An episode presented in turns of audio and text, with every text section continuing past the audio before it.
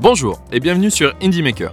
Dans ce podcast, j'échange avec des makers qui ont su transformer leurs idées en business florissant. Au-delà de leur success story, nous allons décrypter leur histoire, leur stratégie et leur challenge. Tout cela afin de comprendre comment ils ont réussi à devenir profitables. J'interroge différents types de makers, des novices, des aguerris, toujours dans le but de comprendre comment ils se sont lancés et comment ils ont rendu leur business périn. Qui que vous soyez, dans ce podcast, vous apprendra à devenir un indie maker. Et le tout sans se prendre au sérieux. Aujourd'hui, on est en présence de Benoît Dubos. Alors, premièrement, merci d'avoir accepté mon invitation. Avec plaisir. Salut. Salut. Euh, du coup, euh, Benoît, si tu devais résumer ton parcours en deux trois phrases, est-ce que tu fais maintenant euh, Comment tu te présenterais? Alors, bah, salut à tous. Euh, alors moi, je m'appelle ouais Benoît. Je suis cofondateur de euh, Groovester. Alors à la base, nous, on est une agence qui fait euh, de ce qu'on appelle de l'outbound marketing. Donc en gros, on automatise les actions de prospection pour nos clients. Euh, on a deux façons de travailler. Euh, donc la première, c'est, euh, bah, comme je te l'ai dit, euh, l'agence. C'est nous qui nous occupons de tout ça pour nos clients. Et la deuxième, c'est une partie éducation avec des, des, des, cursus sous forme de bootcamp où on forme à nos méthodes de façon très opérationnelle sur une journée. Et, euh, et, et l'objectif, c'est que les participants repartent avec tout ce qu'il faut, leur campagne et leur rendez-vous le jour même. Donc c'est des programmes très intenses. Et voilà. Donc aujourd'hui, on, on, se concentre sur ces deux tableaux et, euh, et on se spécialise vraiment sur euh, sur l'outbound. Voilà, pour te résumer un petit peu. Ok. Euh, du coup, actuellement, euh, t'as pas de projet donc qui font euh, à proprement parler du MRR. T'as un côté agence où, où tu bosses avec des clients, je suppose réguliers, et le côté euh, donc euh, formation. Euh, quand on s'était appelé la première fois ensemble, j'avais trouvé intéressant ta, ton point de vue sur le fait de pas forcément vouloir faire du, du revenu récurrent maintenant, parce que par exemple, tu pourrais tu pourrais vouloir faire une, une, école en ligne de growth et, et d'outbound. Et du coup, est-ce que tu peux me reparler un peu de ça? Et pourquoi vous avez choisi de plutôt passer par du de la formation en physique plutôt que de faire du en ligne et d'essayer d'automatiser ça? Ouais, bien sûr. Alors euh, déjà, il y a une partie, euh, ouais, pour clarifier un petit peu, nous on a une partie en ligne. Donc euh, le, le, bootcamp est constitué en premier lieu d'une partie e-learning, donc on appelle l'académie. Et euh, l'académie, c'est quoi? C'est des cours, en, c'est des cours euh, en libre accès donc euh, complètement gratuit, euh, sur lequel on, on, permet aux participants ou, euh, ou aux non-participants, donc les gens qui se renseignent, etc., ou qui veulent monter en compétence de leur côté, de, euh, de se former. donc, donc ça, c'est vraiment un parti pris de, de, de, mettre toute cette partie, de tout cet accès, tout ça en accès gratuit, parce que justement, nous, on estime que le présentiel reste le euh, reste la meilleure euh, la meilleure approche pour monter en compétences. On voulait dénoter un petit peu justement des formations en ligne. Euh, et en fait, nous, ce qui est intéressant avec la notion de MRR, c'est que on a très vite essayé de, on va dire entre guillemets, sassifier un petit peu euh, notre business model sur l'agence avec euh, justement du récurrent, avec euh, un modèle en membership et une souscription mensuelle. Et on s'est rendu compte en fait que ça créait beaucoup de friction au niveau des, des clients qui avaient un peu de mal, un peu du mal à rationaliser de mois en mois les actions réalisées parce que forcément il y a des il y a des actions, des campagnes par exemple qui vont qui vont s'étendre sur trois semaines et d'autres qui vont s'étendre sur cinq ou six semaines avec forcément des périodes de creux etc. Ce qui est tout à fait normal. Et, et ça crée une difficulté pour les clients pour rationaliser vraiment cette ce modèle mensuel par mensualité. Et en fait, du coup, ce qu'on a fait maintenant, c'est qu'on a on a arrêté ce modèle-là qui euh, qui euh, de fait était pas pas adapté pour nous et euh, on est parti sur un modèle à, à, la campagne. Donc maintenant les participants payent, enfin les, les, les clients payent au sprint tout simplement. Et on s'est rendu compte que ça avait un impact mais de fou sur la rétention parce que là les clients rationalisent vraiment en fait euh, le, euh, le, le travail euh, le travail fourni et, euh, et donc au final euh, peuvent se concentrer pleinement sur la qualité de notre prestat quoi, tu vois. Et, et du coup en fait nous on a vraiment fait le, pris le parti de d'oublier cette notion de MRR et et, et d'en faire un corollaire plus qu'une fin en soi tu vois. Et, euh, et au final, bah, ça, ça, a plutôt tendance à nous réussir. Euh, après, euh, la, la, voilà, la différence, c'est que nous, effectivement, on n'est pas sur un SaaS, on n'est pas sur un truc 100% scalable, même si on a vocation à scaler de plus en plus ce, ce modèle agence. Mais, mais, mais en tout cas, on voit vraiment qu'il y a un récurrent malgré tout, quoi. Voilà. Ok. Ça me fait penser un peu à la notion de à la notion de The Family qu'ils ont sorti il y a pas longtemps une formation là-dessus sur Everyone Can Scale et euh, de trouver du scale en fait là où où tu fais potentiellement pas quelque chose de scalable, mais d'arriver à, à scaler l'effort d'une certaine manière. Et je trouve que ton approche euh, fait penser à ça, parce qu'au final, tu, tu, vas faire quand même du, du, du, revenu récurrent sur tes clients, comme tu dis, puisqu'ils reviennent. Mais en fait, tu, tu les, tu les, tu les attaches pas dans un abonnement qui au final leur faisait perdre la, la, la valeur, la vision de la valeur de ce que tu produis. Exactement. En fait, euh, on, on s'est rendu compte que euh, euh, on avait beaucoup plus d'intérêt à se concentrer avant tout sur la satisfaction des clients, donc leur apporter un maximum de valeur et faire en sorte qu'ils en aient autant pour leur argent que possible plutôt que justement, comme tu le dis très bien, essayer de les cloisonner dans un modèle euh, et d'essayer un peu, on, va dire, de les, les, les, conditionner, les faire rentrer dans un moule. Euh, le, le, le, on s'en enfin, le, le, le client de toute façon va rester quoi qu'il arrive s'il est satisfait.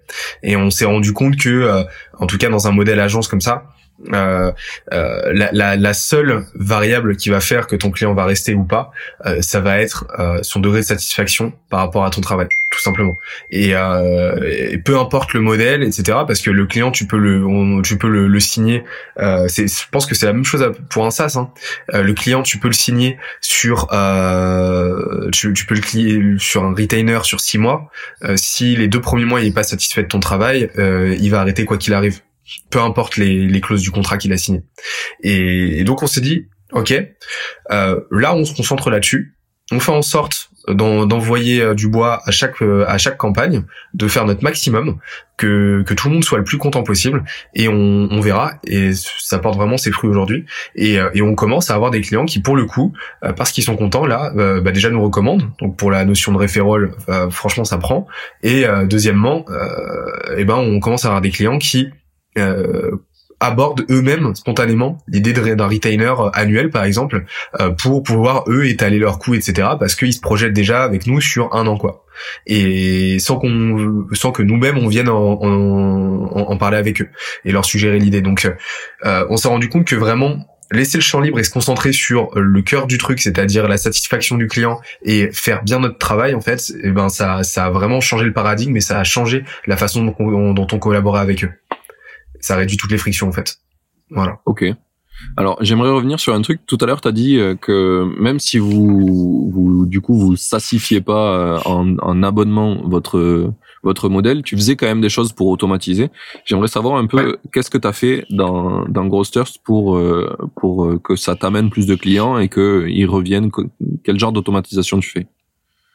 Euh, Là, du coup, on parle de la partie vraiment acquisition, c'est ça? Comment on fait nous pour trouver nos Ouais. Alors, euh, alors du coup, nous, on a, on a différents canaux. Euh, à savoir que nous, à la base, enfin notre métier, c'est l'acquisition justement. Donc c'est, euh, c'est de générer des, des, leads B2B. Donc forcément, on, on, on pratique ce que l'on prêche donc la majeure, voilà, nos 100 premiers clients, typiquement, euh, quasiment, on est allé les chercher avec nos méthodes. Donc principalement avec LinkedIn, euh, on a fait très peu de d'email outreach, donc on a envoyé très peu d'emails euh, de, de campagnes d'email. Euh, c'est une de nos expertises, mais LinkedIn nous suffisait largement, en tout cas, pour atteindre nos 100 premiers clients. Et, du coup, c'était vraiment de l'outreach pur. Donc, on envoyait des campagnes avec des relances automatisées, etc. Et vu qu'on sait ce qu'on fait, bah, on avait de bons résultats. Euh, donc ça, c'était la, le, ça c'est le premier canal qui fonctionne toujours aujourd'hui et qu'on qu'on a scalé sur euh, plusieurs comptes. Euh, et et là, et ensuite, on a mis en place deux autres canaux aujourd'hui. Donc le le deuxième, c'est l'académie donc l'académie euh, dont, dont, je t'ai parlé, donc avec les cours en ligne, la partie vraiment e-learning. Et en fait, on l'a laissé en libre accès, non seulement pour euh, bah, pour nos participants, et deuxièmement parce que ça nous fait un canal d'acquisition en fait. Et euh, on a plus, on approche des 2500 inscrits là depuis septembre, euh, donc ça ça grossit vraiment vite. Euh, il y a beaucoup d'organique et et on observe une belle rétention dessus. Et après, bah nous, on a mis en place tout ce qu'il fallait à l'intérieur avec euh, avec euh, une campagne euh, une campagne de cold de, de cold outreach qui vient recontacter les gens, qui les fait rentrer dans une boucle pour les réorienter vers le bootcamp, etc. Et la prochaine étape là-dessus, c'est du retargeting, etc. Tu vois, enfin voilà, on est en train d'échafauder le truc petit à petit. Donc là, l'académie, c'est vraiment c'est vraiment un des un des axes principaux au niveau de l'acquisition. Et le troisième, et, et ça, c'est euh, ça c'est euh, peut-être un truc dont on va parler un peu plus, c'est euh, le contenu sur LinkedIn. euh, parce qu'on s'est rendu compte que, enfin, on a, on a, on a élaboré une méthode, une méthode qui nous permet d'avoir une grosse portée organique sur LinkedIn. Donc, je poste toutes les semaines sur mon compte perso du contenu et ça me permet de générer très rapidement euh, bah, beaucoup beaucoup de leads, une grosse visibilité et, et aujourd'hui c'est un gros gros vecteur de croissance avec et ça génère beaucoup beaucoup de leads entrants aussi. Voilà. Donc on a vraiment ces trois axes là aujourd'hui et et puis on a le referral euh, et le voilà le bouche à oreille qui commence à vraiment prendre euh, prendre et qui est en train là de devenir vraiment un quatrième axe de croissance aussi. Voilà. Donc pour te cartographier un petit peu notre acquisition, comment ça se passe quoi. D'accord. Alors, du coup, j'aimerais revenir sur le, le, dernier point sur LinkedIn. Est-ce que tu peux nous parler plus en détail de qu'est-ce que tu fais? C'est quoi ta, ta méthodologie pour euh, pour pour que ça te ramène beaucoup de leads LinkedIn et comment tu fais ça pour voir si c'est transposable à d'autres indie makers, par exemple? Complètement. Alors, euh, alors ce qu'il faut savoir, c'est que déjà LinkedIn, par essence, c'est un canal, euh, c'est un média B2B. Euh, c'est un média professionnel, donc 80% des, des leads que tu vas générer dessus, enfin, principalement, ça va être du B2B. Par contre, LinkedIn, ça reste un canal super intéressant même quand tu es en B2C, euh, que ce soit pour euh, créer du partenariat, euh, créer de l'awareness aussi, pour recruter, etc. Donc quoi qu'il arrive, à mon sens, LinkedIn, c'est un canal pour n'importe quelle entreprise à savoir à être en mesure que à, à, à maîtriser. Voilà, ça reste c'est c'est c'est il y a il y a presque 20 millions de personnes en France, il y en a bientôt 700 millions dans le monde, ça grossit constamment et euh, et malgré sa taille déjà gargantuesque, c'est un, un média un réseau social encore tout petit parce que tu compares avec Facebook par exemple, c'est minuscule. Et donc, ce qui veut dire, c'est que ce que ça veut dire, c'est que LinkedIn euh, est en train euh, ouvre toutes les vannes aujourd'hui et fait en sorte que les gens utilisent le, le utilisent le réseau de plus en plus et soient de plus en plus actifs sur la plateforme. Et pour ça, ce qu'ils font, c'est que euh, ils, ils, ont un algorithme. Forcément, tu as le même algorithme, enfin un algorithme type Facebook, etc., qui euh, gère la partie contenu sur euh, sur la plateforme.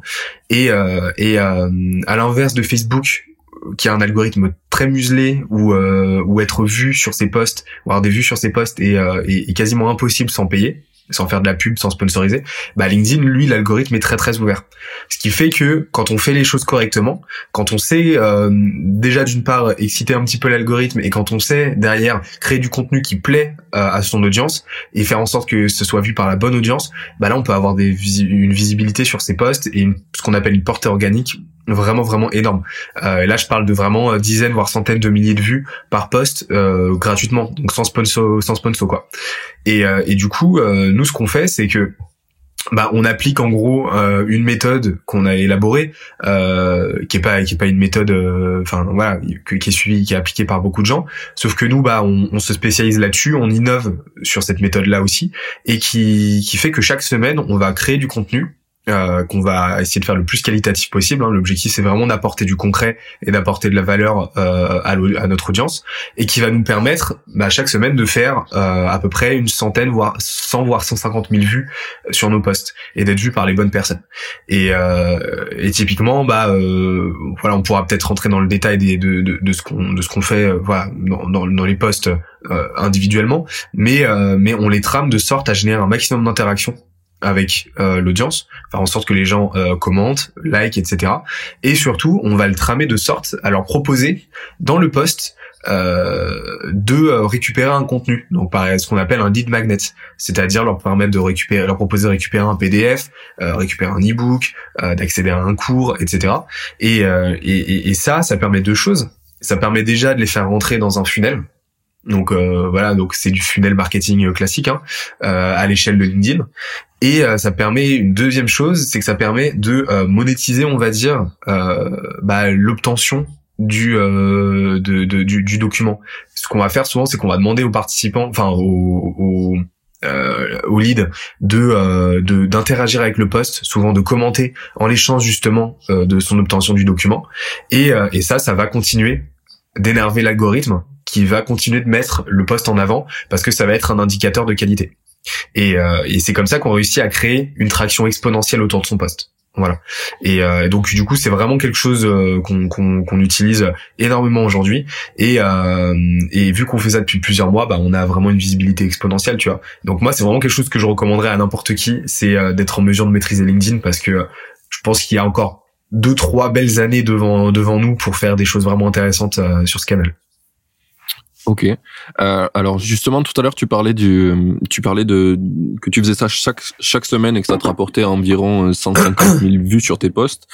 Euh, J'aimerais que tu définisses un peu plus euh, le canal. Donc, euh, combien ça te prend de temps par semaine, tu dirais, pour faire chaque post, euh, chaque post que tu fais dans la semaine? Et est-ce que tu as une idée de combien ça t'a rapporté de vrais leads ou en moyenne par post de, de lead où tu à un vrai achat de quelque chose chez toi?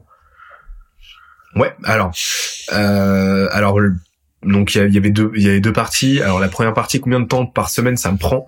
Euh, Là, du coup, je vais te répondre moi euh, euh, je, vais, je vais te donner moi la durée que ça enfin le temps que ça me prend mais euh, forcément ça fait plusieurs euh, mois que je fais ça. Je suis euh, journaliste de formation donc le contenu enfin je, je sais le produire tu vois.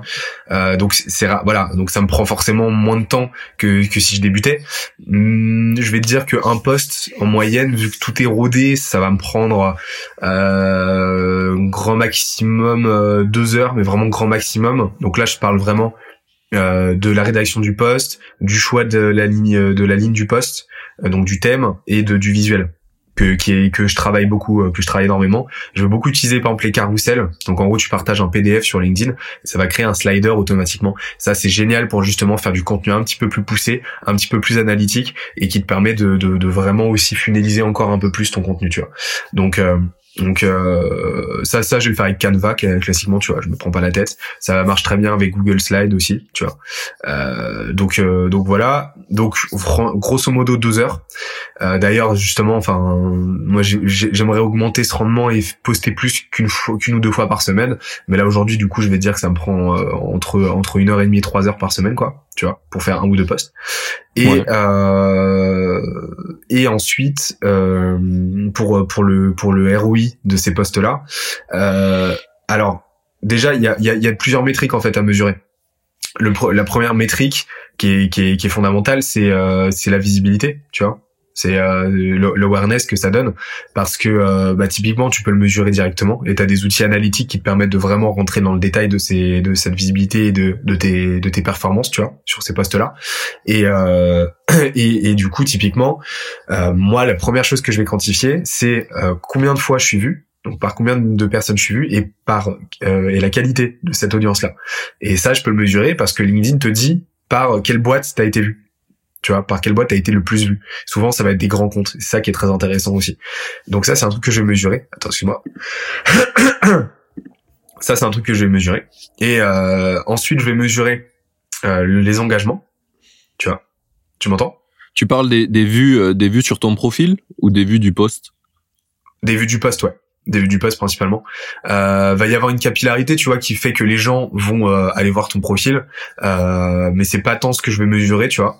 Euh, et ensuite, il y a euh, il y a le nombre de leads que je vais générer sur le poste, tu vois. Donc les gens vraiment qui vont se manifester et qui vont vouloir récupérer le contenu tu vois, qui vont rentrer dans une boucle de nurturing. Et ensuite, par poste, tu vois, c'est variable, mais euh, je sais pas, pour, te donner une fourchette, ça va être entre euh, entre 3 euh, et 8 en moyenne, tu vois, par poste. Je vais avoir des gens qui vont se, se déclarer, tu vois, qui vont venir me voir spontanément et qui vont se positionner comme des leads tu vois et avec des ça en général c'est des leads d'une d'une d'une très très grande qualité parce que c'est des gens qui consomment mon contenu depuis un moment, qui m'ont vu passer pas mal de fois, qui par biais d'exposition, euh, bah, on, voilà, on crée un lien avec moi, ont vu que euh, on apportait de la qualité, qu'on savait de quoi on parlait, et, euh, et donc sont très chauds pour travailler avec nous. Et, et donc, bah, pour te faire une fourchette, enfin, voilà, par poste, au niveau du chiffre d'affaires, on, voilà, il y a, un, y a un réel chiffre d'affaires derrière, il y a de réelles retombées, tu vois, et c'est pas, voilà, c'est pas du, c'est pas de la visibilité gratuite sans conséquence derrière tu vois il y a, y a de réelles il y a de réelles transformations. Et euh, et ça permet aussi de créer le contact avec des gens euh, avec qui on n'aurait pas eu nécessairement vocation à discuter tu vois. Là je parle surtout des grands comptes par exemple. Euh, si tu veux attirer du grand compte franchement c'est vraiment vraiment un, un canal à exploiter. Voilà. Ok. Et eh ben c'est c'est intéressant justement parce que je bosse dans une boîte où on où on bosse avec des grands comptes. Je, je leur enverrai l'épisode, je pense. Euh, du coup, c'est donc ça, c'était sur ta, ta stratégie d'acquisition euh, de tes clients. Euh, moi maintenant, ce que ce que j'aimerais savoir, c'est euh, quand tu as des clients chez toi, comment tu euh, maximises ton temps que tu passes sur le, le taf que tu vas faire pour eux? Comment tu arrives à un peu scale ton, ton ton énergie que tu passes pour un client? Alors, c'est une vaste question parce que je suis en plein chantier en ce moment là-dessus. euh, là aujourd'hui, c'est pour ça que je te bah aujourd'hui, euh, clairement, on est en phase de, de, développement, tu vois. On commence à avoir une très belle traction. Donc euh, clairement, j'ai, on était plus assez nombreux. Tu peux remettre le cadre un peu sur euh, depuis quand vous existez et combien vous êtes? Ouais, bien sûr. Alors du coup, nous, on existe depuis depuis octobre 2018. On, était deux, deux cofondateurs à l'origine. Et, euh, là aujourd'hui, donc pendant un, bon moment, je me chargeais de pas mal de choses, donc euh, de l'acquisition, euh, de l'acquisition de la partie sales, etc. Et, et là aujourd'hui, on commence à être vraiment trop à l'étroit, et, et donc on commence à vraiment à vraiment faire rentrer du monde. Donc là, on a euh, on a quelqu'un aux opérations qui nous a rejoint en, décembre, qui gère toute la partie campagne, toute la partie implémentation et support client, tu vois, sur la partie agence. Et, on a un directeur commercial là qui nous rejoint en février, qui va s'occuper justement de chapeauter toute la partie euh, vraiment commerciale et de faire passer le truc à l'étape supérieure, tu vois. Euh, donc euh, donc là, on est vraiment en train de chapeauter tout ça. Euh, niveau organisation, je suis pas le mec le mieux organisé au monde, tu vois. Enfin, c'est donc donc du coup, j'ai pas de leçon de produit. Enfin, j'ai pas de j'ai pas de leçon d'organisation à donner. Par contre, euh, j'y travaille, tu vois. Et typiquement, bah voilà, j'essaie de cloisonner de mieux en mieux mon temps. Euh, par exemple, bah euh, l'école commerciaux, je l'ai fait sur des plages horaires précises, alors qu'avant c'était vraiment n'importe quoi, tu vois. C'était super décousu. Euh, et donc là, j'essaie vraiment de time boxer de plus en plus mon temps. Et euh, et je délègue, j'essaie de faire en sorte de déléguer le maximum au maximum, tu vois. Donc ça c'est ça c'est la deuxième chose. Et la troisième chose, ouais, aussi, c'est que bah forcément, tu vois, c'est notre métier. Euh, on vient du growth, tu vois, du growth marketing.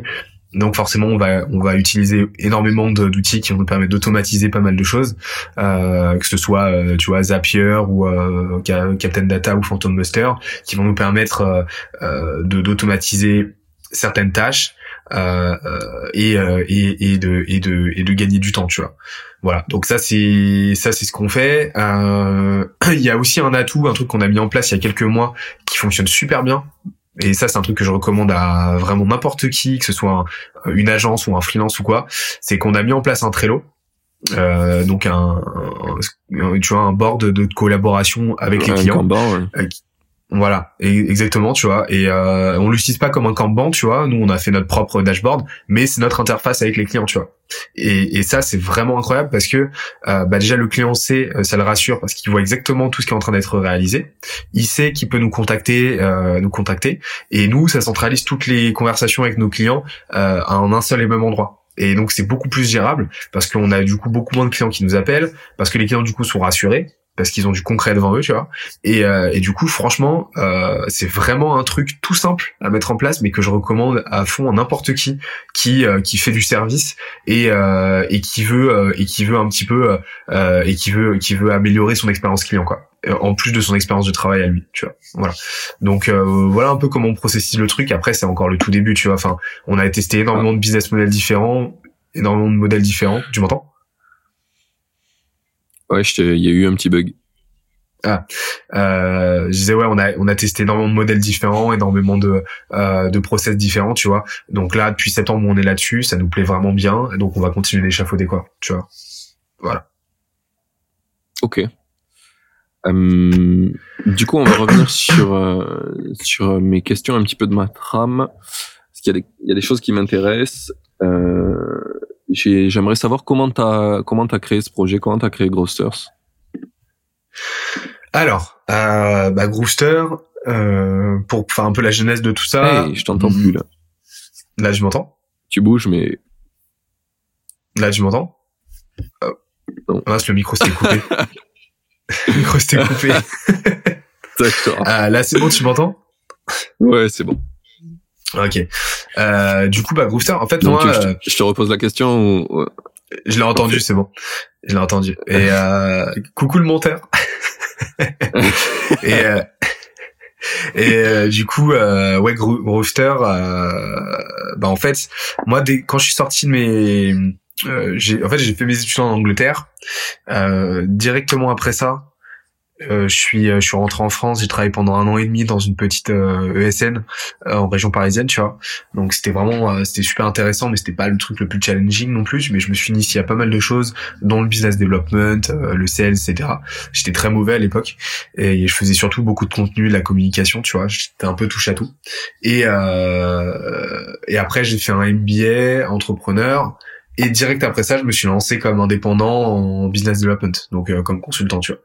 Et, euh, et du coup, bah, de fil en aiguille, euh, bah, j'ai rencontré mon cofondateur avec qui j'ai travaillé sur sur des projets justement dans le cadre de cette activité-là, et on a monté ça euh, naturellement. En gros, tu vois, euh, on, on s'est dit, enfin, on avait envie de se spécialiser du coup dans dans, l'acquisition, parce que c'était là-dessus vraiment qu'on performait, et et donc naturellement, on a lancé ça. Voilà. D'accord.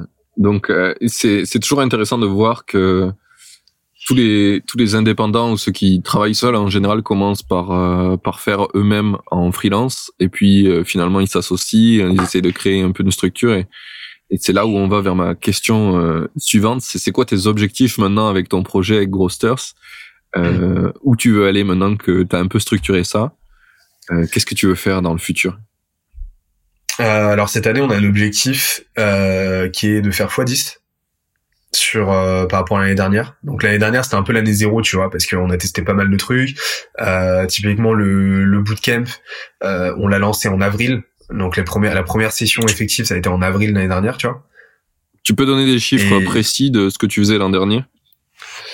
Ouais, l'année dernière, on a formé 120 boîtes et on a formé et on a bossé sur l'agence avec une trentaine de clients. Et donc euh, l'objectif cette année, en tout cas sur le bootcamp, c'est euh, de faire euh, c'est de c'est de faire x10, tu vois. Donc pour ça, on a une, ambition de scale de scale géographique. Donc on va ouvrir plusieurs villes. On a Toulouse qui est déjà ouvert.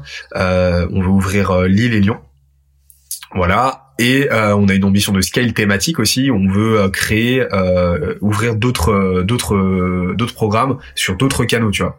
Donc prochainement Facebook Ads. là, on en a, on a sorti un exclusivement sur LinkedIn, tu vois. Et voilà. Donc pour te dire un petit peu. Et donc il y a, y a tout un enjeu aussi de process pour scaler, pour faire rentrer de nouveaux formateurs, etc.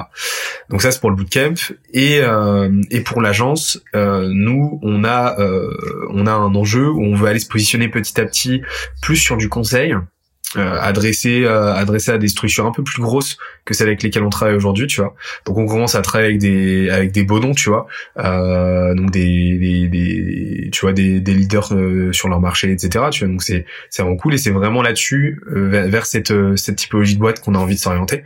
Et la partie agence on a envie d'en faire une business unit à terme un petit peu plus un petit peu plus petite un petit peu plus à taille humaine. Mais là l'ambition en fait ça serait uniquement travailler avec des petits projets et, euh, et ce, que, ce qui nous permet enfin des, des, petits projets mais ce qui nous permettrait de continuer d'expérimenter des choses et d'être euh, de rester à la pointe en fait tout simplement. Ça serait plus un laboratoire en gros tu vois euh, qui nous permettrait de, de, de, de, tester des choses et de continuer à être innovant euh, plus qu'un vecteur de croissance euh, en tant que tel sur un plan vraiment purement chiffre d'affaires tu vois voilà. Euh, donc donc voilà comment comment j'envisage le truc à terme. Après là c'est le c'est le tout début tu vois. Et il y a une ambition aussi, c'est qu'on a envie de faire du, du full remote au maximum. Voilà. Donc euh, ça, je pense que ça recoupe aussi pas mal euh, la philosophie de ton podcast, tu vois. Euh, c'est que euh, bah moi, tu vois, je je, je l'ai déjà fait et ça me correspond pas. Tu vois, je supporte pas de me déplacer au bureau tous les jours. Euh, donc je, et je me vois pas le faire même pour ma propre boîte, tu vois.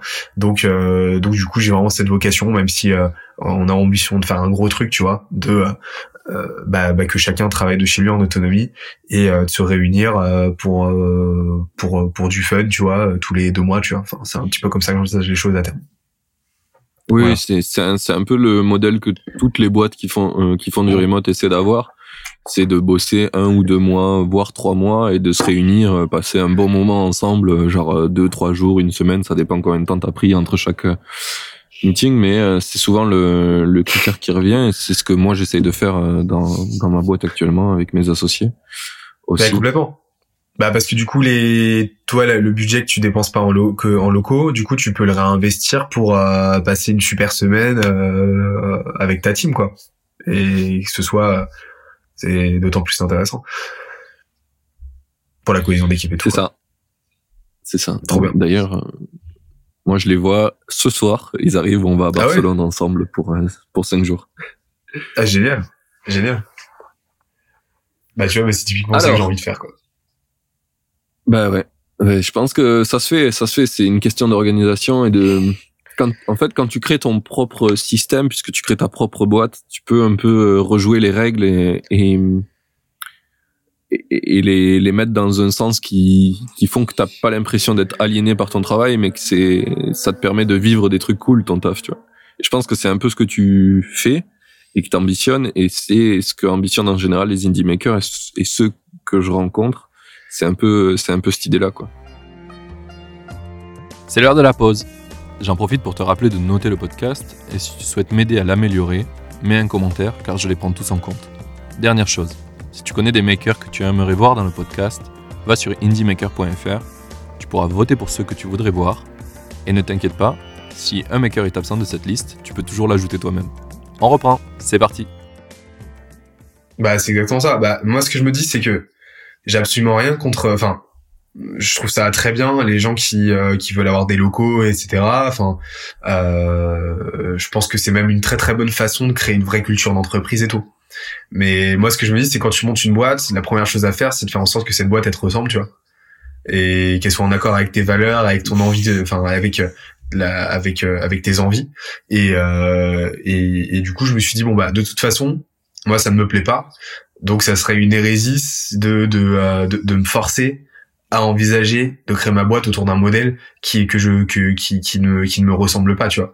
Donc euh, donc je me dis en fait quoi qu'il arrive c'est même pas c'est même pas un parti pris en soi c'est juste bah c'est comme ça quoi. C'est c'est comme ça c'est comme ça que je fonctionne. Donc euh, ça reste le plus cohérent à faire tu vois. De quitte à ce que ce soit un modèle qui dénote un petit peu, même si le remote est de plus en plus euh, en vogue. Tu vois, c'est même pas pour ça. C'est c'est juste que bah moi je me sens bien à travailler d'où j'ai envie de travailler et euh, donc euh, j'ai tout intérêt à bosser avec des gens qui envisagent les choses de la même manière quoi. Ok, alors justement tout à l'heure tu parlais de tu parlais de belles boîtes avec qui tu bossais. Alors je, je suppose que si t'as pas dit des noms, c'est parce que c'est difficile d'en parler. Mais est-ce que tu peux parler de leur localisation par rapport à toi où tu bosses? Savoir si justement tu arrives à avoir des des clients par exemple à Paris alors que toi tu es à, Toulouse, tu vois. Alors la majeure partie de mes clients sont à sont sont à Paris hein. Enfin, j'ai des clients de partout, j'ai des clients de de Belgique, de Suisse, euh, j'ai des clients d'Angleterre, genre j'ai bossé avec euh, l'université d'Oxford par exemple. Tu vois, et donc euh, tu vois, j'ai des des trucs comme ça, mais euh, nous vu qu'on est full remote, nos collaborations aussi sont full remote et typiquement on rencontre euh, personne ou presque. Tu vois, euh, ce qui fait qu'on peut bosser avec n'importe qui, mais on a un process commercial qui fait que tout est en visio, au téléphone ou à l'écrit sur Trello, tu vois? Et, euh, et typiquement, on travaille avec des boîtes de plusieurs milliers de personnes qu'on qu'on qu'on rencontre qu'on rencontre pas, tu vois? Euh, après, ça sera peut-être amené à évoluer, tu vois, parce que justement le directeur commercial euh, a, carte blanche là-dessus, donc euh, ça dépendra lui de la stratégie euh, qu'il va fixer. Mais en tout cas aujourd'hui, de par notre modèle, le full remote fonctionne très bien. Donc on bosse avec des boîtes de n'importe quelle localisation en fait, tu vois. Ok. C'est intéressant parce que souvent les... Ouais, ce que tu disais, c'est souvent quand on parle de boîtes qui vont faire du B2B avec des gros groupes, euh, pour eux, ça semble impossible de bosser à distance. Ces gros groupes ont pas trop cette euh, philosophie, mais apparemment, euh, c'est possible. Bah alors après on travaille pas encore avec du CAC 40 hein. donc euh, c'est pour ça je te on travaille des boîtes de là pour l'instant de euh, 2000 2000 à 3000 personnes. On a une boîte là de euh, plus de 100 000 personnes dans le monde. Donc là on est vraiment sur de la multinationale tu vois. Euh, avec qui pour le coup tout se fait en remote. Mais euh, je saurais pas te dire si c'est une constante tu vois. Je saurais vraiment pas te dire mais en tout cas là pour l'instant aujourd'hui pour te dire, enfin mon retour d'expérience là-dessus, euh, c'est complètement possible de bosser avec une une ETI en full remote, tu vois, vraiment, y a pas de souci. C'est c'est juste une histoire de discours, de cloisonnement. Euh, si si tu arrives à, à dérouler un process commercial clair euh, et rassurant pour ton prospect, tu vois. Euh, peu importe si c'est du présentiel ou de la ou de la visio ou quoi, euh, ou que du téléphone, euh, bah ça ça se fera derrière, tu vois. Faut juste que le discours suive, c'est tout. Alors, c'est intéressant ce point justement. Il y a beaucoup de gens qui, je trouve, euh, quand ils parlent de vendre un truc, et que ça soit ton projet ou ton produit, euh, on parle de, on parle de, de discours qui fait vendre, qui donne envie. Et là, toi, tu parles de, du fait d'être rassurant. Euh, Est-ce que tu penses que c'est, c'est quelque chose de, de mandat, c'est plus important d'être rassurant que d'avoir des bons arguments de vente? Euh, en fait, moi, co- comment, euh, sur quel paradigme je m'inscris en fait, comment je conçois la vente euh, Je la conçois beaucoup plus comme une, euh, comme une, tu vois, euh, un rapport euh, médecin-patient euh, qu'un rapport, tu, tu vois, qu'un rapport classique, tu vois, commercial, tu vois, vendeur-acheteur. Euh, pour moi, un prospect, s'il vient de parler, quelle que soit la raison, tu vois, que ce soit de l'inbound, que ce soit lui qui te contacte, ou que ce soit euh, ou que ce soit euh, de la outbound, il te répond, il répond à un de tes messages, tu vois. Euh, quoi qu'il arrive, le prospect, à un moment donné, il y a quelque chose de son côté, un, un problème, un besoin, euh, une préoccupation euh, qui a généré cette interaction, tu vois. Et donc toi, ton rôle en tant que vendeur, c'est de diagnostiquer, tu vois, ce problème-là et de lui apporter une solution. Et en fait, du coup, tu vois, moi, ce que je recommande, et c'est vraiment ce que je fais, c'est euh, de se mettre au maximum euh, dans les baskets, dans les baskets, tu vois, d'un d'un médecin, dans, enfin, dans la blouse d'un médecin, et d'essayer de comprendre justement quel est ce problème-là et, et, et, et de lui apporter une solution derrière. Et, et forcément, bah, ça va de pair avec tenir un discours cohérent, tenir un discours rassurant aussi, tu vois, euh, parce que si ton patient euh, stresse en deçà, de, au-delà de ses problèmes, euh, bah, ça va faire qu'empirer ses problèmes et, euh, et lui euh, lui proposer un- une solution et un parcours euh, bien bien structuré euh, dans lequel rien n'est laissé au hasard, tu vois. Voilà, donc c'est exactement ce que fait un médecin. Et, et, et moi, c'est vraiment ce que je ce que j'applique. Je je cherche pas à vendre euh, de la glace aux esquimaux, tu vois. Moi, c'est vraiment pas mon truc. Je, justement, j'essaie de diagnostiquer le problème. J'essaie de voir là où je peux aider. Si jamais euh, je peux aider, bah là, dans ces cas-là, je propose une solution et je j'impose et derrière je pose mes mes conditions, tu vois. Euh, par contre, si je diagnostique un truc et que le et c'est pas absolument pas un problème que je peux venir soulager, euh, et ben là, euh, j'ai aucun problème à dire au, au, au patient, euh, euh, à dire au patient, tu vois, au prospect, bah écoute, Ouais. Là ton problème pour le coup je j'ai pas de j'ai pas la solution moi. Par contre je te réoriente vers euh, vers quelqu'un d'autre vers une autre solution et je tu vois j'essaie de trouver une solution avec toi euh, je t'oriente mais c'est pas c'est pas chez moi que tu vas trouver le le le, le remède tu vois. Et donc moi j'ai aucun problème à ça. Euh, pourquoi? Parce que déjà euh, j'ai ma spécialité. On a tu vois chez Rooster on est spécialisé sur un truc très précis. Euh, donc on est vraiment pas généraliste pour le coup tu vois on est vraiment euh, on est vraiment spécialisé sur un truc précis. Et euh, donc j'ai pas vocation à travailler avec tout le monde. Et, euh, et deuxièmement parce que ça m'est déjà arrivé justement je pense que c'est le lot de toutes les agences et tous les indépendants qui débutent euh, d'un petit peu distordre tu vois euh, ce que tu as prévu de faire ton, ton business model euh, ton, ton champ de, de, de, de compétences et ton champ d'action. Et c'est toujours catastrophique au final tu vois et pour le et pour toi et pour le client. Et, et donc nous aujourd'hui on reste sur notre ligne directrice et ça fonctionne très très bien. Donc euh, donc voilà donc euh, ouais pour répondre à ta question euh, on est on est vraiment je suis vraiment dans cette optique là et tu ne verras jamais vendre de la glace aux esquimaux encore une fois. J'aime bien cette expression, je vais la garder. Euh, et co- comment t'en es arrivé à prendre cette dynamique-là? C'est parce que t'as fait l'erreur auparavant? C'est parce que t'as lu quelque chose dessus? Est-ce que tu peux nous... Alors j'ai bah, beaucoup lu sur euh, sur la vente, tu vois forcément euh, déjà parce que j'étais honnêtement j'étais euh, euh, enfin je, je savais argumenter mais euh, mais j'étais très mauvais euh, j'étais très mauvais justement euh, euh, ju- justement en fait j'avais l'impression que euh, la vente c'était convaincre tu vois alors qu'en fait la vente c'est euh, prescrire vraiment. Mais ça, ça je le répète tu vois parce que c'est vraiment un truc que j'ai compris. Et, euh, et tu tu convaincs pas en vente. Tu vois tu tu convaincs pas tu tu apportes juste une solution tu apportes une solution et tu poses tes conditions. Tu vois c'est tout. Et, euh, et, donc ça c'est un truc que, que forcément que j'ai lu et derrière que j'ai beaucoup expérimenté. Donc enfin franchement j'ai j'ai euh, j'ai euh, je saurais même pas dire combien d'heures je passe par semaine depuis un an et demi à, à vendre tu vois mais ça doit se compter peut-être euh, ça doit être de l'ordre de, de 20 heures en moyenne par semaine tu vois. Et euh, au, téléphone tu vois avec des clients euh, des, des, prospects différents. Et, et, donc forcément ça m'a permis de me, de me, casser les dents un nombre incalculable de fois d'en tirer des d'en tirer des, des, enseignements. Et, et, et aujourd'hui je me rends compte d'un truc c'est que c'est très facile de vendre quelque chose tu vois. Euh, mais mais euh, mais mais par contre c'est beaucoup plus difficile de vendre la bonne chose tu vois. Et donc euh, ouais, enfin j'ai beaucoup de gens, tu vois, enfin euh, c'est j'ai beaucoup de gens qui viennent me voir qui sont un petit peu perdus. Tu vois, euh, des, des, prospects qui, qui qui ont un problème au niveau de leur acquisition, etc. Et qui viennent me parler par exemple de Facebook Ads, tu vois, et qui me disent ah tu, tu ferais pas ça toi?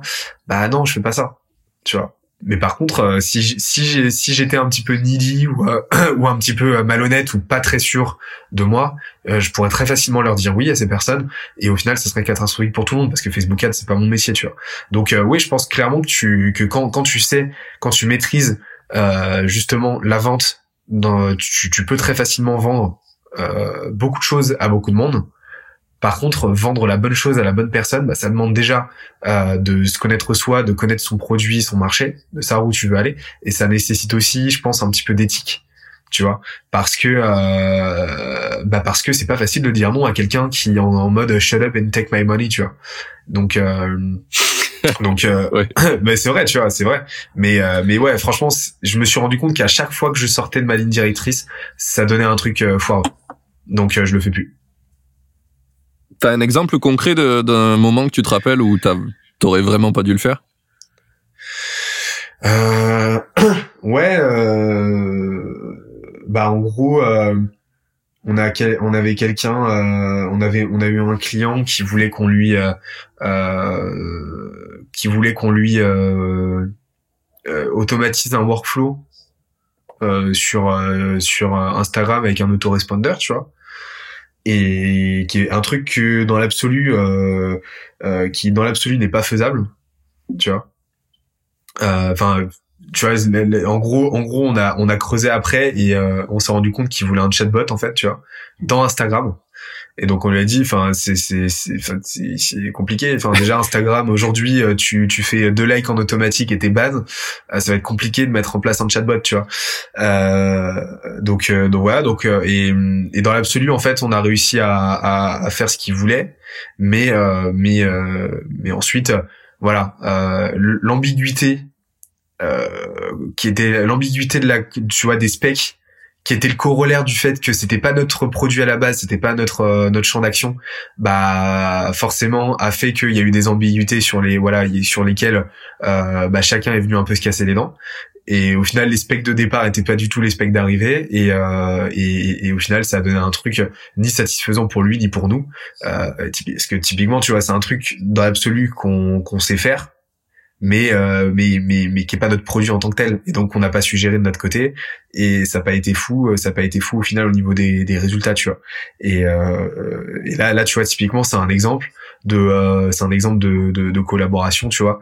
Euh, pour le coup typiquement c'est ma faute tu vois. J'aurais dû lui dire j'aurais dû lui dire euh, bah non tu vois. Enfin non pour le coup c'est pas ce qu'on fait. Et dans l'absolu ce que tu me décris euh, si j'ai bien compris c'est euh, c'est vraiment tendu et j'envisagerais de faire les choses autrement. Et on lui avait proposé du coup de de, de contourner le truc pour trouver voilà trouver une autre façon de faire qui lui avait pas convenu. Et là bah pour te dire hein, à ce moment-là on lui a on lui a remboursé on lui a remboursé la moitié. On lui a dit écoute Là, pour le coup, euh, c'est en partie de notre faute. On n'aurait pas dû te dire oui, donc on assume et, euh, et on passe à autre chose, tu vois. Voilà, euh, parce qu'on voulait pas, enfin, tu vois, on, on voulait pas de, on voulait pas de son argent. Euh, c'était, c'était une erreur et voilà.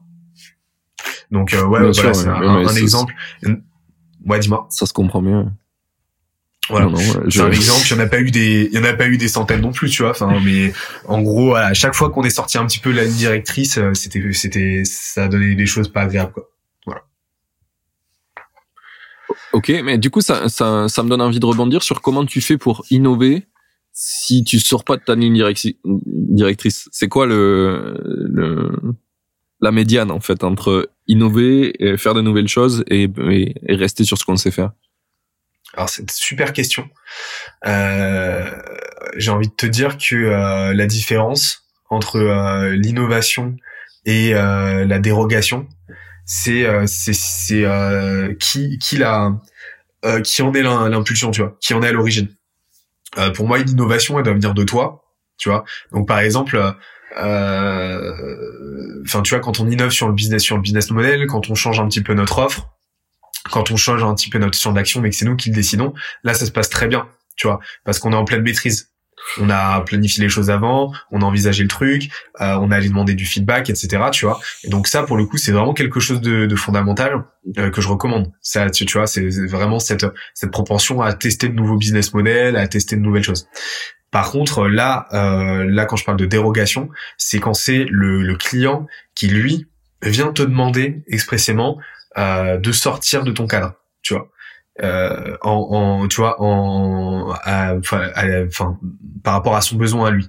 Quand il vient te demander de faire quelque chose que tu que tu sais pas faire ou que t'as pas vocation, que tu sais faire mais que t'as pas vocation à monétiser, par exemple. Euh, quand euh, euh, quand il vient te demander de travailler d'une autre façon que celle que tu fais d'habitude. Tu vois, euh, par exemple, nous, on a des clients qui viennent nous demander de faire du, du de la génération euh, de, payer au lead bah on, non c'est pas ce qu'on fait. On l'a déjà testé ça marche pas. Donc dans ce cas on lui explique. Et, euh, et on n'a pas vocation à travailler au lead. Et en fait on s'est rendu compte qu'à chaque fois qu'on qu'on accédait à ce genre de requête du client tu vois euh, ça fonctionnait pas. Tu vois c'est un peu comme tu vas voir ton médecin il te prescrit un médicament et il te prescrit du doliprane et, là tu vas lui dire euh, ouais mais non mais moi euh, moi je serais quand même plus euh, space fond tu vois? Ah ouais non enfin t'as une migraine tu vas pas prendre du fond tu vois. Et bah c'est un petit peu la même chose. Et donc là c'est notre c'est c'est notre rôle tu vois euh, de dire bah, non là pour le coup c'est pas du fond qu'il te faut tu vois. Et ça si tu peux en prendre du fond mais ça va mal se passer. Voilà. Donc oui, ça va pas euh, régler c'est vraiment ça la différence.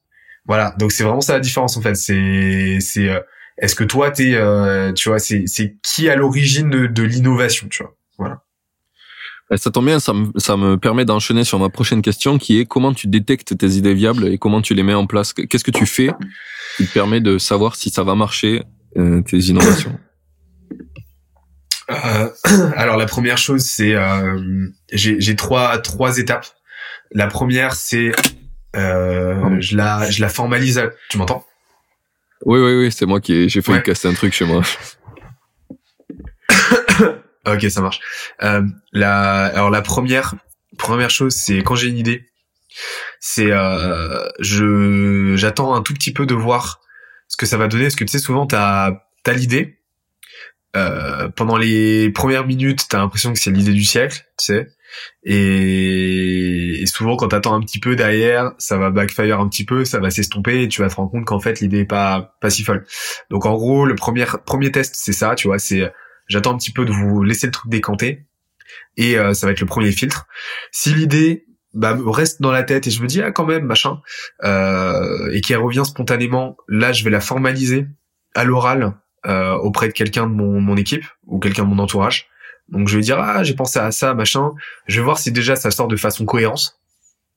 Euh, si j'arrive euh, si j'arrive à, à générer euh, en tout cas de l'intérêt de son côté tu vois est-ce que tu vois quel est son retour? Mais mais c'est pas tant le retour que je vais chercher à, à avoir tu vois c'est pas tant du feedback que je cherche à obtenir c'est vraiment voir si moi j'arrive à l'énoncer clairement tu vois à l'énoncer le truc si j'arrive à le structurer et si quand je le sors avec des mots ça me paraît ça me paraît cohérent ça me paraît sensé. Si euh, si ça l'est et, et ben là je vais euh, je vais euh, je vais exécuter je vais là je vais pas me poser euh, de questions je vais me le noter euh, je vais me le planifier et je vais exécuter le truc et je vais le tester. Et euh, et, euh, et je vais l'implémenter le plus vite possible pour voir tout simplement si ça marche. Parce que au final tu, tu peux tu peux en discuter avec autant de monde que tu veux et je pense qu'il y a une infinité de personnes qui le diront bien mieux que moi. Mais euh, en entrepreneuriat la seule chose la seule chose qui compte c'est ton exécution et c'est ta proportion à tester rapidement les trucs tu vois. Donc bah je, je m'arrête pas à des idées, j'essaie de les concrétiser le plus vite possible.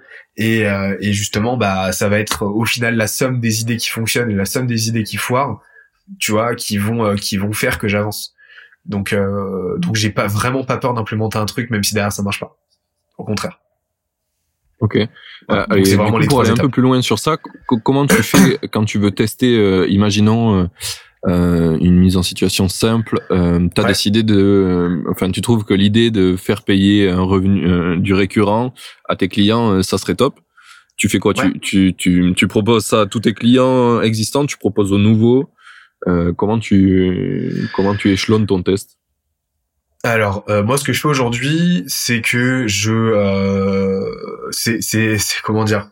C'est très euh, c'est très séquentiel tu vois c'est très séquentiel c'est-à-dire euh, bah demain je vais décider que je vais maintenant mon business model c'est ça tu vois euh, maintenant mon business model c'est de me faire payer avec des cotons-tiges tu vois et bah euh, mais les les 15 les 15 prochains prospects que j'aurai J'adore tes exemples vraiment je vais leur proposer de me payer avec des cotons-tiges. Tu vois ce que je veux dire et, et du coup, et, et, du coup ça, euh, et, voilà. Et donc c'est très séquentiel et ça me permet d'avoir un retour direct. Tu vois, comme ça, je vais pas embêter mes clients précédents. Tu vois, les, les clients précédents qui me payent euh, en euh, qui me payent en en, euh, en, diamant, ils continuent de me payer en diamant.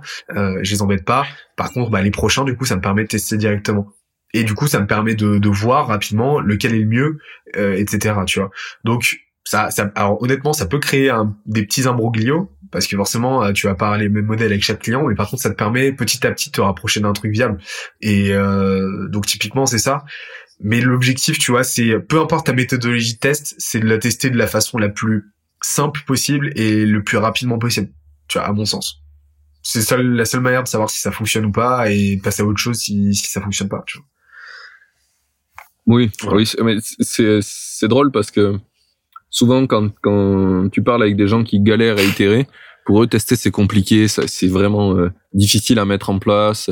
Euh, on trouve pas le bon moment, la bonne personne. enfin, il y a beaucoup trop d'excuses. Et en fait, quand tu te quand tu parles avec des gens qui qui innovent vraiment et qui essayent vraiment des choses, le tester c'est simple. C'est je prends l'idée, je la teste. Ça ça a pas marché, ben tant pis. J'ai j'ai pris une baffe dans la gueule au pire et puis voilà. Exactement. Exactement. Et puis euh, ça c'est c'est la loi de Murphy, hein, c'est que tout prend déjà de une, tout prend toujours plus de temps que ce que tu que, que ce que tu imagines. Donc commence le plus tôt possible parce que quoi qu'il arrive, ça va prendre plus de temps que tu le penses. Et euh, et deuxièmement, euh, bah rien n'est aussi pire que ce que tu penses, tu vois. Donc c'est c'est jamais autant l'horreur que tu peux l'imaginer. Du coup, euh, bah teste en fait teste parce que c'est c'est euh, tu déjà tu risques rien si tu testes à petite échelle, ça va rien te coûter, au contraire. Euh, et euh, et euh, et en plus de ça, bah, c'est ce qui rend le truc stimulant, tu vois. C'est ce qui permet de continuer d'avancer et, et, qui donne un petit peu de qui donne un petit peu de piment au quotidien. C'est te dire, voilà, j'ai une infinité de, de pierres à retourner et je vais essayer d'en retourner au maximum. Tu vois, c'est pour ça qu'on fait ça. Sinon, bah sinon euh, c'est rapidement l'ennui et la routine, quoi. Ok. Ah, du coup, on va enchaîner maintenant sur une sur euh, une, une, question en direct pour ton futur. Euh, Parle-nous un peu des, des, idées là, des prochaines idées que tu aimerais bien mettre en place chez Grosters. Alors, la prochaine idée, c'est euh, déjà formaliser euh, un nouveau bootcamp Facebook Ads. Voilà. Euh, c'est pas notre compétence, c'est tu vois, c'est pas notre euh, une compétence qu'on a en interne, mais justement le défi, ça va être de de, mettre en place le système pour, tu vois. Mais j'ai vraiment envie de, de, mettre en place un bootcamp sur le même modèle pédagogique euh, qu'on a actuellement, mais sur Facebook Ads et à terme sur d'autres modèles, tu vois. Euh, deuxièmement, euh, c'est de développer euh, bah, la partie euh, content, tu vois euh, donc vraiment de la développer beaucoup plus que ce qu'on fait aujourd'hui. Donc euh, euh, et c'est ça va être mon objectif euh, là rapidement vu que la partie commerciale va être gérée par euh, par quelqu'un d'autre. Ça va être vraiment de me concentrer sur euh, moi sur la partie bah, vraiment purement marketing et contenu.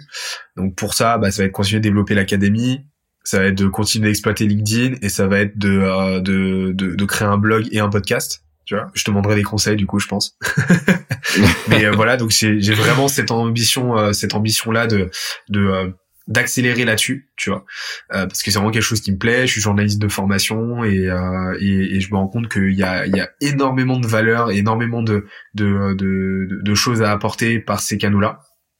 Et et troisièmement, j'aimerais euh, développer, faire muter l'agence plus vers un modèle conseil, tu vois. Euh, et ça me permettrait une deuxième chose, tu vois, ça me permettrait autre chose, ça, ça me permettrait d'aller travailler avec euh, avec des ONG, tu vois, des ONG, des associations, et c'est vraiment un truc que j'ai envie de d'aller développer ça aussi de mon côté. C'est, euh, tu vois, limite du pro bono, du bénévolat, tu vois, où euh, je me dis bon bah euh, deux jours par ce, deux jours par mois, les gens de chez moi travaillent pour une ONG ou une association, tu vois. Voilà. Et donc c'est vraiment un truc que j'ai envie de développer à terme.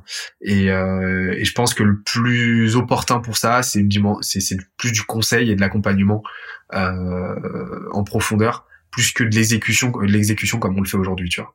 Voilà.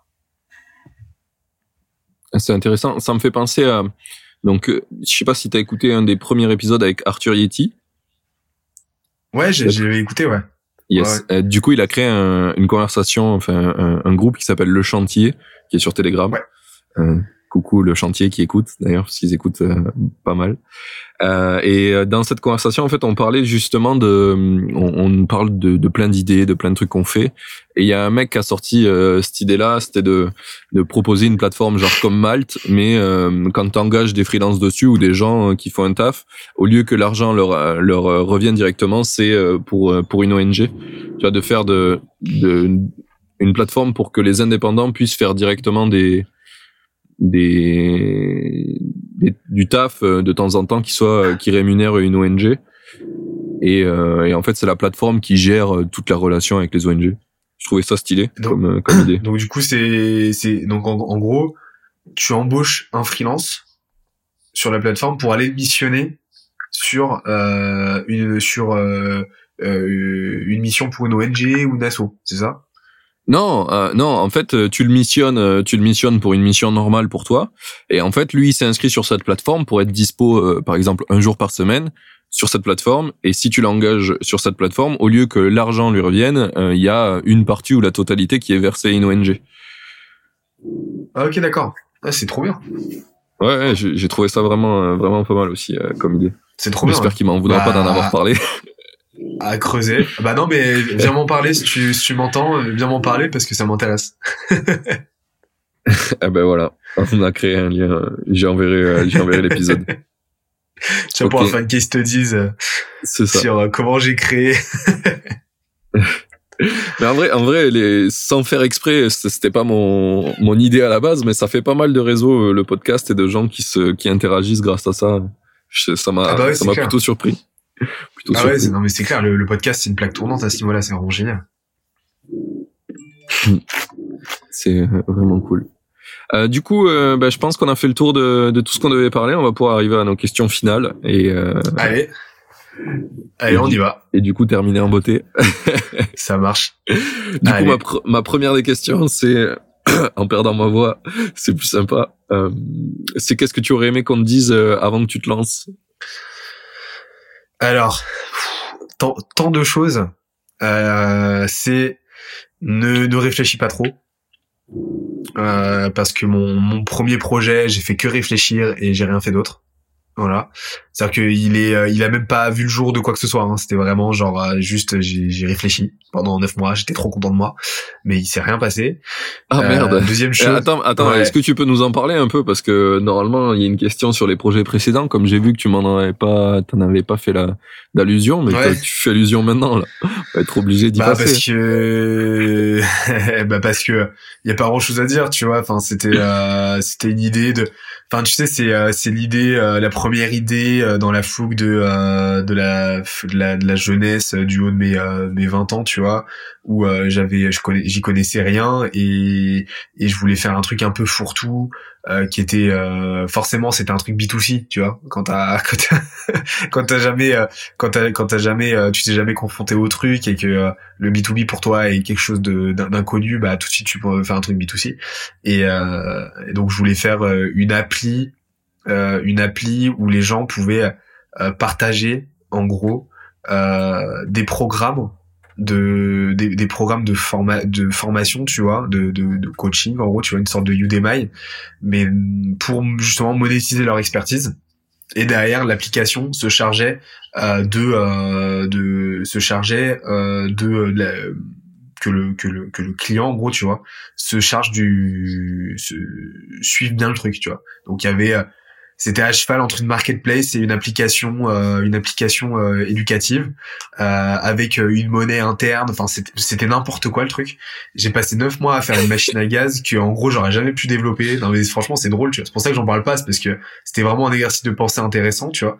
Ça m'a permis de comprendre aussi que l'approche que l'approche business plan franchement euh, franchement, je, perso, je la comprends pas, tu vois.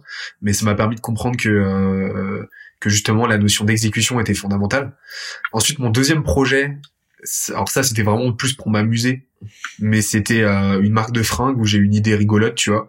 Et, euh, du coup, je me suis dit ah bah tiens là, je vais pas faire la même chose que que, que la dernière fois. Je vais exécuter rapidement. Et du coup, ce que j'ai fait, c'est que euh, bah j'ai créé un Wix à l'époque. J'ai fait des modèles avec Photoshop où tu vois j'ai récupéré des modèles sur Google Images et j'ai mis les, les motifs que j'avais imaginés dessus j'ai mis ça euh, j'ai mis ça à l'arrache euh, sur un, un Wix. J'ai attendu deux semaines et j'ai vu ce que ça avait donné.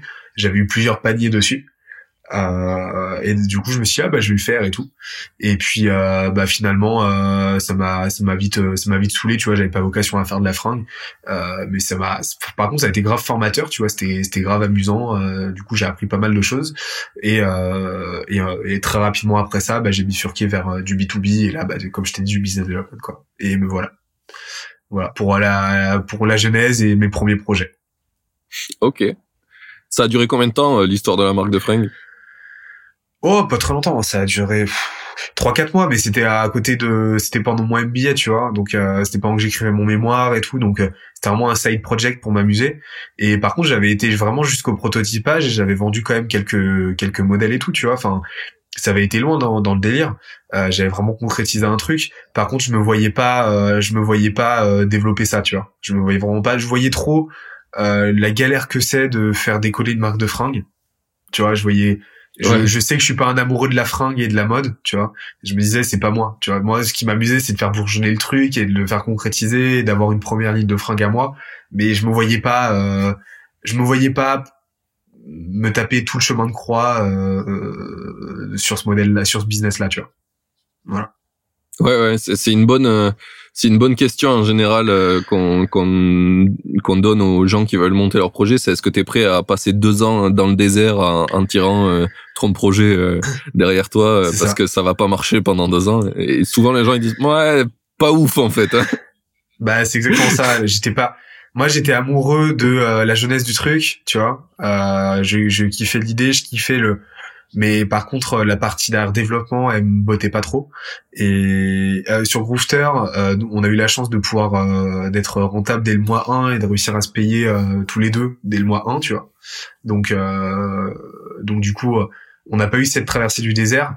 Ça a été galère pendant les premiers mois pour retrouver notre modèle et tout, mais on a toujours réussi à, à se payer et à être ROI positive, tu vois. Donc ça c'est cool. Mais euh, mais ouais, ça c'est sûr, ça c'est la deuxième chose, tu vois, que, que pour répondre à finir répondre à ta question, c'est euh, euh, prépare-toi à en chier quoi. enfin prépare-toi à travailler euh, à travailler euh, beaucoup, prépare-toi à te retrouver euh, vraiment la tête sous l'eau aussi et y avoir des moments un petit peu compliqués où tu sais plus trop où donner de la tête et et, et apprécie travailler le week-end aussi. apprécie, ouais. Voilà. apprécie, kiffe bien. Mais ouais, en gros, c'est ça. C'est, ça va être les deux choses, les deux choses.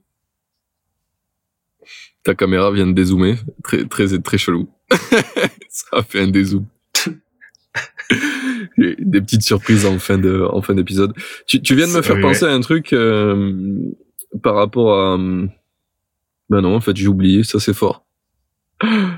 Ah, ah non, si, si, ça y est, c'est revenu, excuse-moi. Euh, quand quand t'as lancé le projet, t'es arrivé à, à gagner des, des, sous directement et à, te payer. Mais euh, est-ce que vous étiez euh, baqué par euh, Pôle Emploi euh, ou pas? Ou est-ce que vous êtes vraiment jeté dans le vide en mode va falloir qu'on arrive à faire des sous direct? J'ai du tout, à zéro Pôle Emploi. Zéro pour l'emploi. Pour, pour tout te dire, euh, pour te dire, euh, on s'est retrouvé dans une situation euh, qui a fait qu'on a dû lancer Grooveter plus tôt qu'on l'avait prévu. Et moi, il me restait, il me restait genre 1500 euros sur mon compte. Et en gros, j'avais voilà, c'est tout ce qui me restait avant avant de me retrouver vraiment en difficulté, tu vois. Et avec un loyer à payer, tout ça. Et donc du coup, je me suis dit, bon, bah, il me reste 1500 euros pour trouver d'autres euros. et du coup, euh, bah du coup, je voilà, j'y étais euh, à ce moment-là comme un malade, tu vois. Et euh, alors qu'on n'avait pas de produit, on n'avait rien, tu vois, on n'avait rien du tout. On avait le site qui était à peine fini, tu vois. Enfin, vraiment, c'était très prématuré. Et euh, du coup, je suis allé euh, rencontrer des clients le plus vite possible et tout, enfin des prospects. Forcément, on n'avait pas de produit, on n'est pas pas, pas encore positionné, donc les trois premiers rendez-vous, je me suis fait éclater les dents, tu vois. Et, euh, et euh, le quatrième, du coup, ça a été notre premier client et, ensuite ça, bah, ça a commencé comme ça, tu vois. Mais non, il n'y a pas eu de pôle emploi et euh, on, s'est autofinancé depuis le début. Ok. Eh bien, parfait. Ça, ça m'aide pas du tout pour enchaîner sur mon avant-dernière question, mais c'est pas grave. Pourquoi? Non, mais ça, c'est parce qu'elle a rien à voir et que j'aime bien, j'aime bien quand ça rebondit, ah, que ça s'enchaîne j'aime bien surfer sur les questions, mais là, ça sera. De toute façon, on arrive sur la dernière. Euh, du coup, la, la question, c'est où c'est qu'on envoie les gens qui veulent te suivre et avoir un peu plus d'infos sur ce que tu fais? Bah, pas, pas sur la plateforme Pôle Emploi, du coup. Mais. Euh... mais euh, alors, du coup, euh, je suis très actif sur LinkedIn. Euh, donc, donc c'est Benoît Dubos. J'ai deux comptes. Euh, j'ai deux comptes, mais je suis actif sur les deux. Euh, faut que je pense à les fusionner d'ailleurs. Mais euh, mais du coup, euh, du coup, ouais, LinkedIn. Voilà, vous pouvez me, me contacter, vous m'envoyez un message, euh, vous commentez, vous pouvez commenter mes posts aussi. Il y en a beaucoup, beaucoup. Donc, donc vous pouvez consommer tout ça.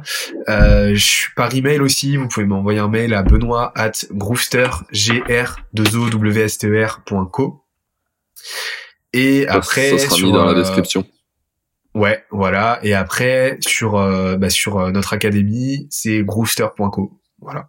Et euh, donc donc voilà, donc dessus vous aurez tout ce qu'il faut. On est actif aussi dans le chat. Enfin voilà, je pense que vous, vous aurez plein de moyens de nous, nous contacter, enfin de me contacter si vous voulez quoi. Ok. Eh ben top. Et ben du coup, on arrive à ma dernière question. C'est qui le prochain invité selon toi que je dois faire venir dans ce podcast? Alors, tu me prends un peu de cours. Euh, j'ai pas du tout eu le temps de préparer cette question. euh... Oui, parce qu'il faut savoir que je pose cette question à l'avance avant qu'on commence l'épisode pour éviter que les gens soient, soient vraiment pris de cours. On bah révèle, un peu les, secrets. Euh, ça me permettra de lui faire un, petit coucou. Euh, moi, moi, je te, je, je verrais bien toi, non Georget de Prospectine euh, participer. Euh, parce que euh, bah parce que je pense qu'ils ont un ils ont un produit euh, bah, vachement intéressant tu vois. Ils ont une approche un petit peu indie hacker carrément même tu vois à mon sens. Et et puis surtout ils ont une croissance de fou sur leurs produits. Et je pense qu'il aurait pas mal de choses très très intéressantes à partager avec avec toi. Et et, et, puis et puis je suis sûr qu'il te dirait plein de choses qu'il m'a pas dit à moi. Donc donc, je, tu veux... je demande à entendre ça. Voilà. yes. ok.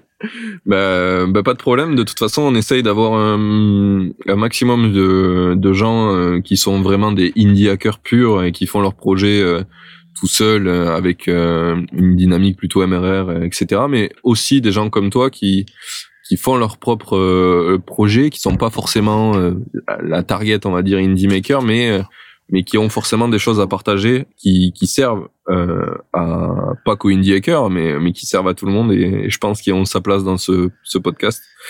Donc euh, donc bah, j'y enverrai un petit message. Bah c'est euh, c'est pas il est pas tout seul. Ils ont une petite équipe, mais ils ont vocation à rester petits, tu vois. Euh, et par contre, euh, leur croissance elle est vraiment folle. Et euh, ils appliquent vraiment des techniques euh, indie, tu vois, en tant que telles, où ils vont miser énormément sur la viralité, sur les référents, etc., tu vois, pour vraiment avoir une croissance organique et ne pas ne pas euh, dépenser des milliers des dans de l'acquisition payante, que ce soit du euh, du SEO ou du SEA ou du paid, tu vois. Donc je pense que effectivement ça peut être euh, le vivier de pas mal d'enseignements intéressants pour des indie hackers, tu vois. Ouais, clairement, clairement. Eh ben parfait. Merci pour merci pour ce moment cet bah, épisode. Bah, J'ai vraiment bien aimé euh, discuter avec toi. Trop bien. Ça marche. Et puis, euh, et puis on se dit à bientôt. Ah bah à bientôt. Salut. Salut. Ciao. Ça y est, l'épisode est fini. J'espère que t'as kiffé autant que moi. Merci d'avoir écouté, merci à l'invité d'avoir pris le temps de venir. Et à dans deux semaines pour le prochain. Belle journée à toi.